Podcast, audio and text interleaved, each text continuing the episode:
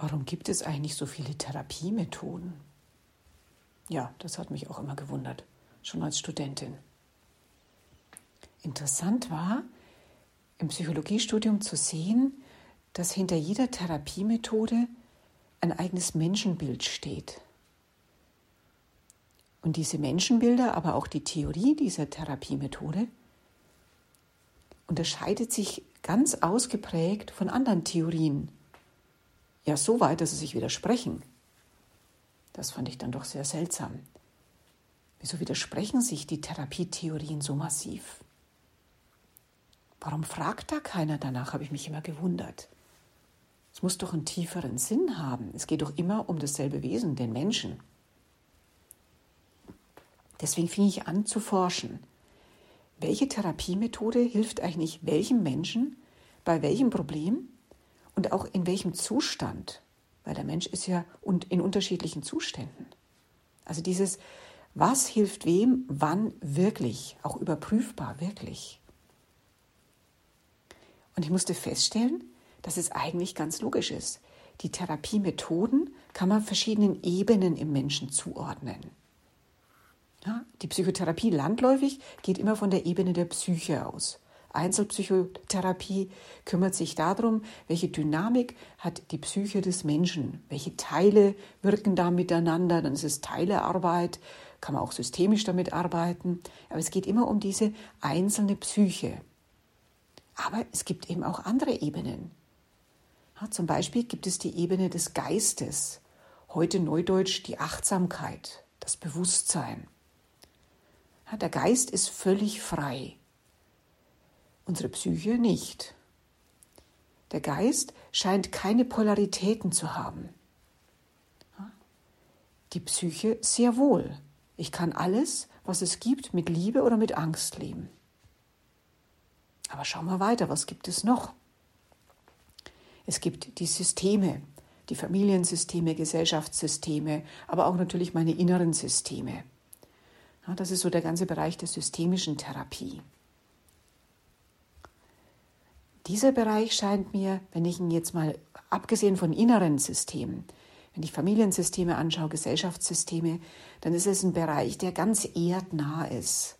Warum? Ich kann bei einer Systemaufstellung das Individuum quasi austauschen.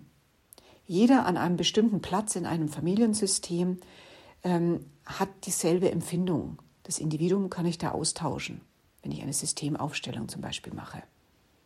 Also es ist eher was Hardware-ähnliches. Es ist ganz nah an der Erde, an der Materie.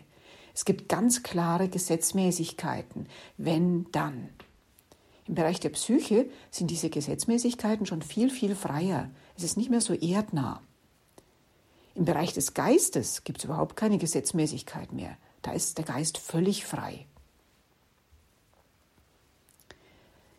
Dann lernte ich, Mensch, da muss es noch mehr geben und machte diese Forschung zu meiner Doktorarbeit über die Archetypen der Seele und stellte also fest, ah, es gibt die Psyche und es gibt die Seele. Das sind zwei völlig verschiedene Dinge. Die Psyche ist sowas wie ein Verarbeitungsapparat, quasi wie der Darm. Und die Seele ist eher wie der Impulsgeber. Wir kommen mit Impulsen auf die Erde. Wir wollen diese Impulse umsetzen, bevor wir wieder gehen von dieser Erde. Also es ist wie ein innerer Drang, das möchte man umsetzen, sonst findet man keinen Frieden, keine Erfüllung. Also die Seele ist sowas wie der Impulsgeber. Also nochmal, die Psyche ist wieder Verdauungsapparat. Die Seele ist wieder Impulsgeber. Wenn ich es mit dem Computer vergleichen würde, dann wäre die systemische Ebene die Hardware, die psychische Ebene die Software und die Seele wäre quasi der Mensch, der den Computer bedient. Und das Bewusstsein, die Achtsamkeit wäre vielleicht der Strom. Und was gibt es noch?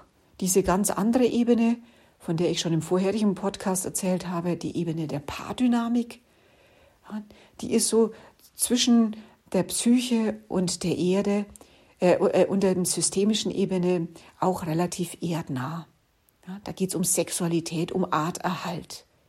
Auch eine ganz polare Ebene. Und zu guter Letzt gibt es noch die siebte Ebene, das ist die Energie, energetische Ebene, der Energiekörper, sagen die Esoteriker. Die äh, Akupunkteure sagen ganz klar, ah, die Akupunktmeridiane, die liegen im energetischen Bereich. Die Akupunkturpunkte sind nicht einfach körperliche Punkte, nein, die sind eigentlich energetisch.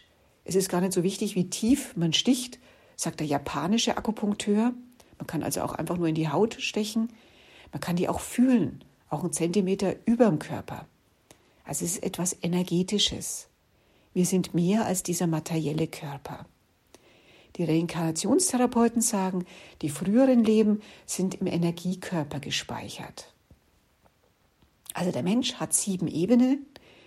Und ich würde es als Hausmodell bezeichnen, das lege ich hier jetzt auch auf den Bildschirm, ein Haus, was quasi als Fundament die systemische Ebene hat, das, was hält, trägt, die Stütze bietet. Dann kommt als Erdgeschoss die Paardynamik, da geht es um den Arterhalt. Im ersten Stock dann die psychische Ebene, der Verdauungsapparat.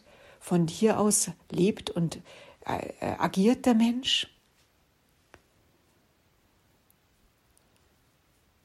Na dann die körperliche Ebene natürlich, die habe ich jetzt ganz vergessen. Die würde ich einordnen zwischen der psychischen Ebene und der Paardynamik.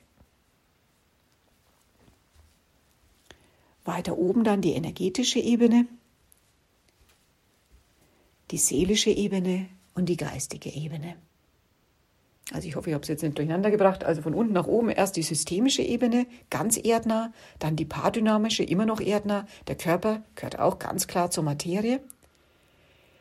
Dann kommt die Psyche, ja, die ist jetzt individuell, der Verarbeitungsapparat, der Energiekörper auch individuell, die Seele auch individuell, aber jetzt schon ohne Materie.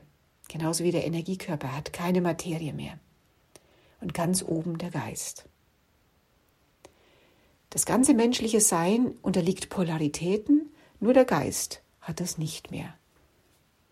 Da ist alles eins. Und mit diesen sieben Ebenen kann ich jetzt jede Therapieform zuordnen und kann auf diese Art schauen, wie ist das Problem von einem Menschen vernetzt, also wie ist es auf mehreren Ebenen vernetzt und welche Methoden können ihm da eventuell helfen und dann muss ich natürlich in der Sitzung schauen, für was ist überhaupt offen. Aber da wird dann präzise Heilungsarbeit möglich, weil ich genau herausfinden kann, was braucht dieser Mensch. Und ich kann anfangen, das zu überprüfen. Funktioniert das auch? Ja, so wird Heilung möglich. Und ich mag einfach einladen zur Forschung, zum präziser werden in der Psychotherapie, einfach weil ich das Dauergelabere satt habe. Es bringt einfach zu wenig. Es ist schad fürs Geld, sage ich als Psychotherapeutin. Ja, mein Statement. Alles Liebe Ihnen. Tschüss.